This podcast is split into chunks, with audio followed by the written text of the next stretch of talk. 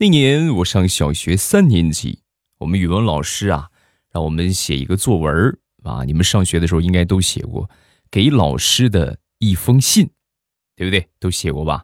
然后呢，当时呢，我们老师特意交代，你们在写完之后啊，咱们也同时在锻炼另一个技能，就给自己起笔名的能力啊。写完之后记得签上自己的笔名，给自己起一个笔名啊。那时候同学们起什么的有什么小猪啊，是吧？皮卡丘啊，对吧？等等等等，好多好多。我就想啊，我起个什么笔名呢？搜罗了一圈，目光聚焦在了我的铅笔上。现在应该也是大牌子吧？中华牌的二 B 铅笔，对不对？二 B，然后我就看到了那个二 B，所以我就在信封上写下了我的笔名二 B。怎么说呢？得亏那个时候孩子们都还很小，对吧？这种意识还不是很强烈。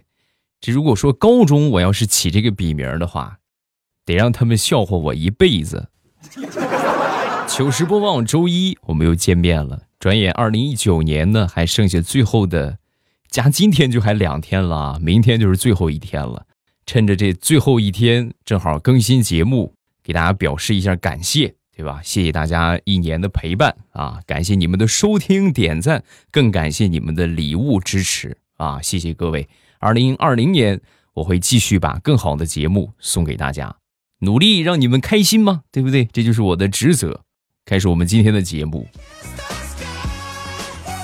我从小到大，数学呀特别有天赋。你别的来说，咱说可能稍微差一点，但是数学啊，不吹牛啊，乡亲们公认的呢，绝对有天赋。小时候爷爷奶奶在村里边开这个小卖铺，大家呢都挺喜欢去店里边买东西。我负责看店的时候啊，每回都是。有买东西的过来，哎呀，都夸，哎呦，你看算的又快又准，真好，每一次都夸我，哎呀，以至于我的后来算的越来越快。我其实不是算，就是感觉，凭感觉说一个数字，唰唰就说出来，啊，给两块得了，你这个一块五啊，五毛这个啊，每次都特别快。在他们夸奖声中，我可能迷失了自我，我的数学天赋还没有完全展露出来。小卖铺就被我卖倒闭了。我爷爷奶奶到现在都还很纳闷啊，你说这小卖铺天天开，开的也挺好的，每回都有过来买的，这怎么就开着开着怎么就倒闭了呢？嗯。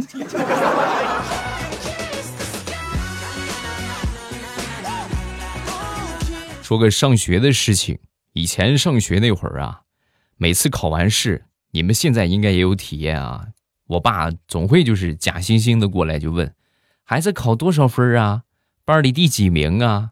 每回都是啊，考完试之后就过来问孩子考多少分啊？第几名啊？我每次听到这种话，我特别的生气。要打我你就直接打我嘛，整这些虚头巴脑的干啥？讨厌。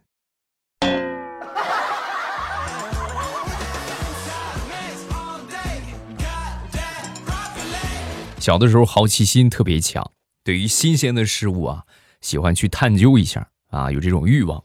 有一天呢，一个远房的亲戚骑摩托车来我们家停车的时候啊，我刚好在旁边玩哎呀，很少见啊，摩托车那时候都很少见。我一看，哎呦，这个太神奇了，突突突突突突突突，是不是？尤其这个烟囱，然后我就这个出于好奇心嘛，摸了一下那个烟囱。你们也知道那是排气管，对吧？多热呀！经过发动机燃烧出来那个废气，温度是很高的。一摸之后啊，嗷一嗓子，真的毫不夸张，整个村估计都听见了。正好呢，我妈在屋里边做饭，一听见我喊，赶紧把我抱进去了。有客人嘛，全家人就过来哄我。哎呀，孩子别哭了，别哭了，好不容易哄的不哭了。然后呢，我妈做好饭，做好饭之后把这电饭锅端上来，端上来放边上凉着。我一看这个饭啊，冒着热气儿，眼泪还没有擦干的我，又伸手去摸了一把电饭锅。二十多年了，依稀记得当年幼小可怜又无知的我，透过朦胧的泪光，看见所有人都没忍住笑。我太难了。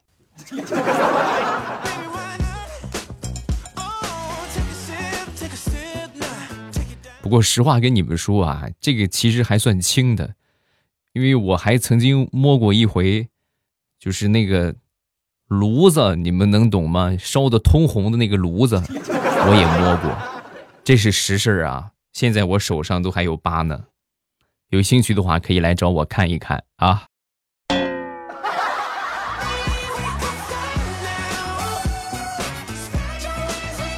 我们小的时候啊，小伙伴比较多。其中有一个小伙伴啊，就是性子野啊，而且呢胆子也大，属于我们这孩子王啊，就是我们小头儿。然后呢，我们暂且叫他大亮吧。小的时候啊，我们村里有一个，我们管他叫三婶儿啊。小时候打小就说啊，就说大亮这孩子，大亮这孩子呀，胆子太大了。你看看性子也野，早晚会闯祸的。从小就这么说啊，天天就守着我们就说。后来呢，大亮怎么样呢？现在人家。这个自己做生意，经商很成功啊，发展的也特别好啊，也挺有钱的。现在三婶啊，但是还健在啊，现在现在三婶看见大亮就说：“哎呦，大亮这孩子呀，从小胆子就大，性子也野。我从小就知道，早晚你会成功的。你看看，三婶猜对了吧？”三婶儿你这这么好的演技，咱说你不去考个电影学院，真是白瞎了啊！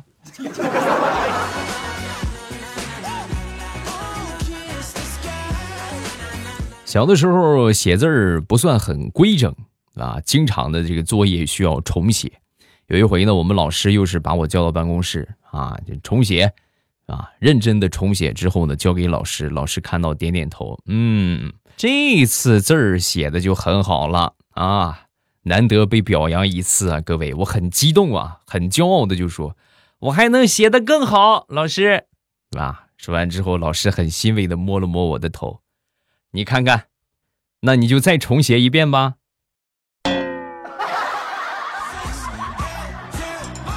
真的，那一刻我只有一个想法，就是抽我自己的嘴。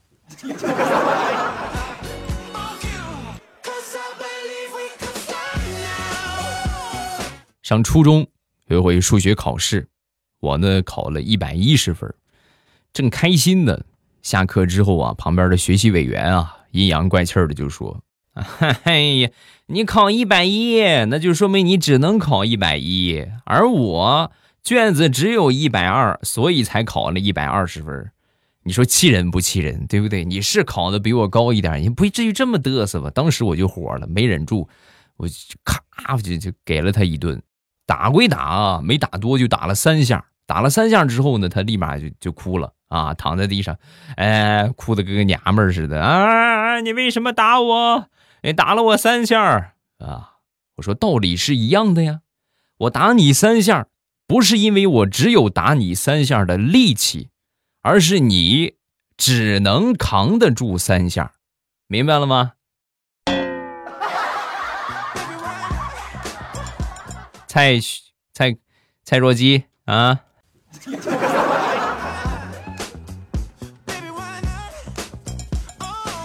从小啊，我就特别喜欢看我爹，还有他这个这个这个我这个叔叔们啊，就我这些叔叔们什么的，然后他们一起喝酒啊，特别喜欢看他们喝酒说话，感觉他们什么都懂，远到天文地理，近到国家大事他们不光清楚，而且还有自己的见解。后来呢，我也渐渐长大了，也学会了喝酒。当我学会喝酒的那一刻，我才明白，他们的不是懂啊，那压根儿就是在吹牛一呀。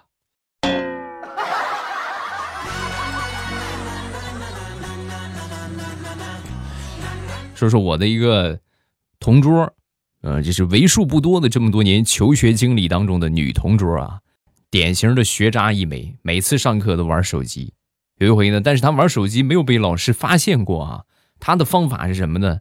就是老师在上面讲课的时候，那么悄悄的玩，对吧？老师一来了呢，顺手把这个手机啊夹到两腿中间啊，就大腿这地方啊，咔这么一夹，老师根本就发现不了啊，对不对？你这个老师也不可能说过来搜一搜看一看，发现不了，屡试不爽。但是有一回上历史课呀，他手机可能是没电充电去了，充电的时候呢，然后拿我的手机玩啊，借我手机玩，我就给他了。给他之后呢，老师这个讲着讲着课，冲他走过来了，故技重施，手机往大腿上一放，咔一夹，没夹住，啪，手机摔地上了。然后就被老师给没收了，我哭了，真的，我哭的很伤心。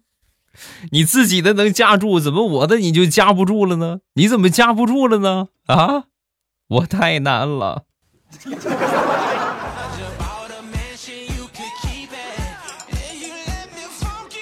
谁都有个十七，谁都有个十八，青春萌动那几年啊，多少都会出现早恋的迹象或者情况。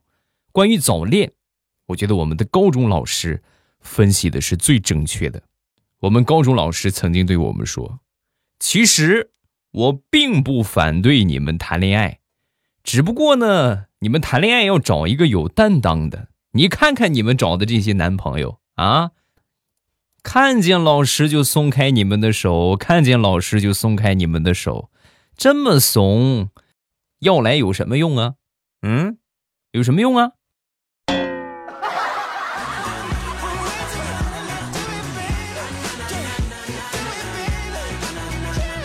要说这么多年啊，我服过的同学不多啊，唯一最服的一个同学呀，就是曾经我们一个男同学，数学满分，英语从来不及格，就英语没考过五十分过啊，一般都是四十分就算高分了。每回上英语课啊，都被英语老师罚站啊。有一回呢，也是上课被英语老师罚站啊，正站着呢，这个数学老师去隔壁班上课。正好路过，就看见了，当时就说：“你这么好的学生，怎么能罚站呢？真是！”然后领着他去隔壁班上数学课去了。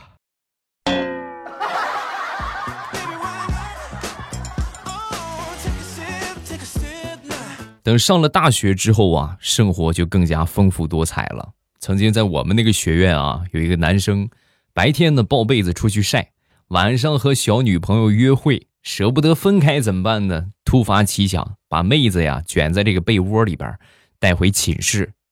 这么来来回回一个多月啊，宿舍阿姨丝毫没有发现。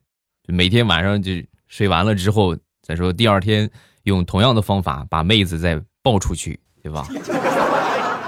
后来是怎么就被发现了呢？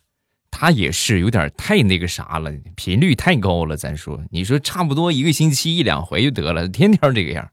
那天下雨，抱着被子出去晒被子去了。哎呦，你们是不知道啊，后来这一招啊，全校出名了，隔三差五就有男生出去晒被子啊，隔三差五就晒个被子。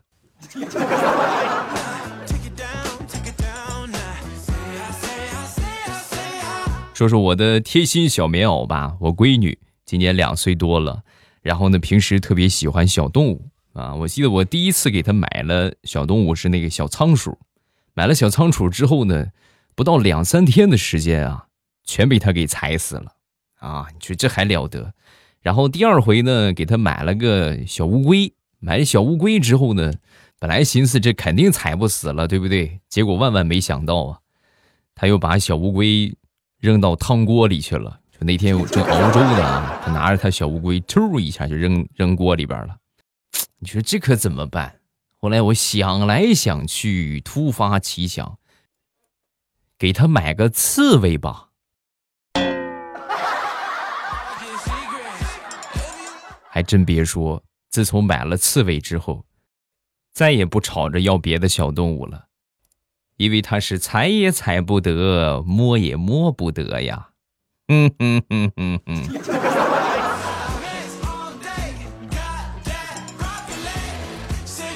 那天下了一整天的雨，路边呢有一个小男孩，大概有那么十二三岁的样子吧，打着伞往前走。这个车旁边车走的挺快啊，溅了一路的水花。这小孩反应特别快啊。车快经过的时候，当时拿起这个雨伞啊，对着这个车噗一下就打开了。打开之后呢，车窗正好是半开着的，溅了副驾驶那女的一身水，只听见一声尖叫，那个车停下了啊，下来一个男的。我当时一想，完了，这肯定得出手帮帮忙了啊，这小孩得吃亏了这个样。结果万万没想到，那男的下来还没走到这个小男孩旁边呢，小男孩啊跳下去之后啊，把这个水坑里边啊，啪啪啪啪啪溅了那男的一身水，然后扭头跑进了附近的居民楼里。不见了踪影。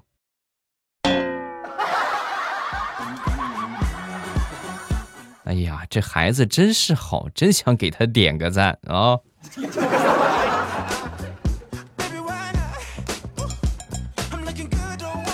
前两天啊，小草莓他们幼儿园里边赵老师的口谕啊，要所有的宝宝每个人带一件家里边的老物件拿到学校里边去展示。啊，那天放学回来，回来之后呢，就跟妈妈说：“妈妈，我家里边要一个老物件找个老物件拿到学校去。”啊，然后第二天开学上学的时候啊，小草莓领着他的老太奶奶来到了幼儿园，老师都惊呆了：“宝贝儿，这什么意思啊？你不是老物件吗？这是我们家最老的物件我太奶奶老是说自己是老不死的。”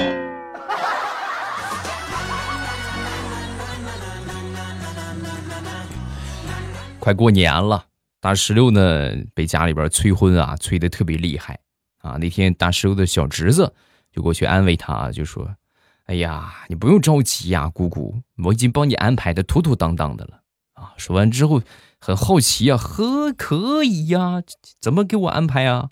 小家伙一拍胸脯，然后很自信的说：“ 哼，我把咱们家门口那条街电线杆子上面富婆找有缘人的那个。”那个广告的电话全都改成你的了，姑姑，你就等着你的电话被打爆吧。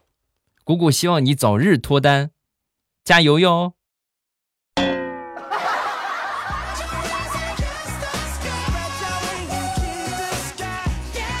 小时候啊，爸妈下地干活，我呢负责在家里边做饭。以前的时候啊，烧火的条件都不好，那个时候那是没有风箱的那种土灶。啊，烧火简直就是哎呀，很困难的事儿。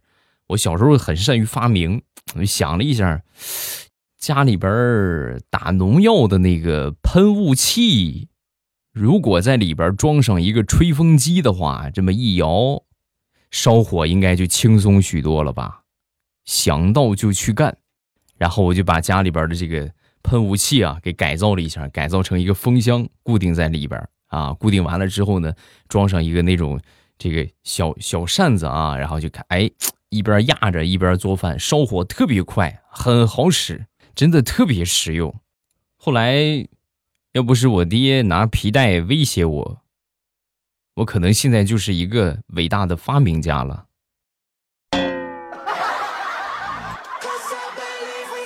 小时候啊，体质比较差啊，隔三差五的就感冒发烧，那时候家里边条件也不是特别好。看病不得花钱吗？是不是？然后再后来呢？我有一回又感冒了，又感冒之后呢，我妈就拿起棍子啊，就准备揍我。她一揍我，本能反应赶紧跑啊，对不对？她揍我我就跑，跑了足足有两公里啊，两公里还得多。哎呀，真的是就吓出我一身的冷汗啊，冒了一身的冷汗。然后呢，你们也知道感冒这个东西啊，尤其是风寒感冒，你出点汗的话会好很多。我这么一出汗啊，往回家一走。喝点姜汤水，感冒就好了。你看，从那以后我感冒从来没吃过药，向来都是棍子伺候，拿棍子一追我跑一圈准好。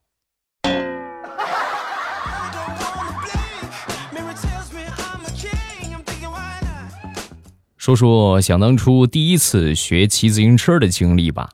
那个时候啊，有这个辅助轮的那种自行车，去掉辅助轮之后啊。本来已经会的差不多了，结果我跟我表哥一块儿啊，我表哥老是嫌我骑的太慢，太慢，然后呢就在后边啊，就是推着我啊，推着这个车子一边推一边喊：“你快点，快点，骑快点，骑快点啊！没吃饭呢，骑快点。”然后我就最后越骑越快，越骑越快，骑出去得四五里地。然后我哥在后边还是喊：“快点，快点，快点，骑快点，骑快点。”我的天哪，真的这么快了，还快！我回头准备跟他商量一下啊，结果我一回头，我表哥早就不在后边了，后座上边放了一个音箱，音箱是我哥录的音。快点，快点，骑快点，骑快点，骑快点！是我表哥太聪明，还是我太傻呢？嗯。笑话分享这么多，各位想收听未来欧巴的更多节目，记住在喜马拉雅搜索“未来欧巴”，名字呢已经打到下方的声音简介，搜索就可以了。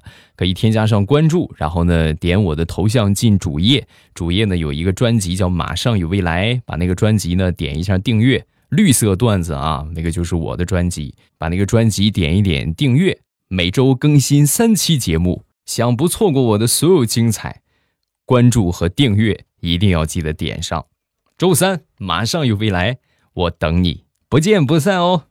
喜马拉雅听，我想听。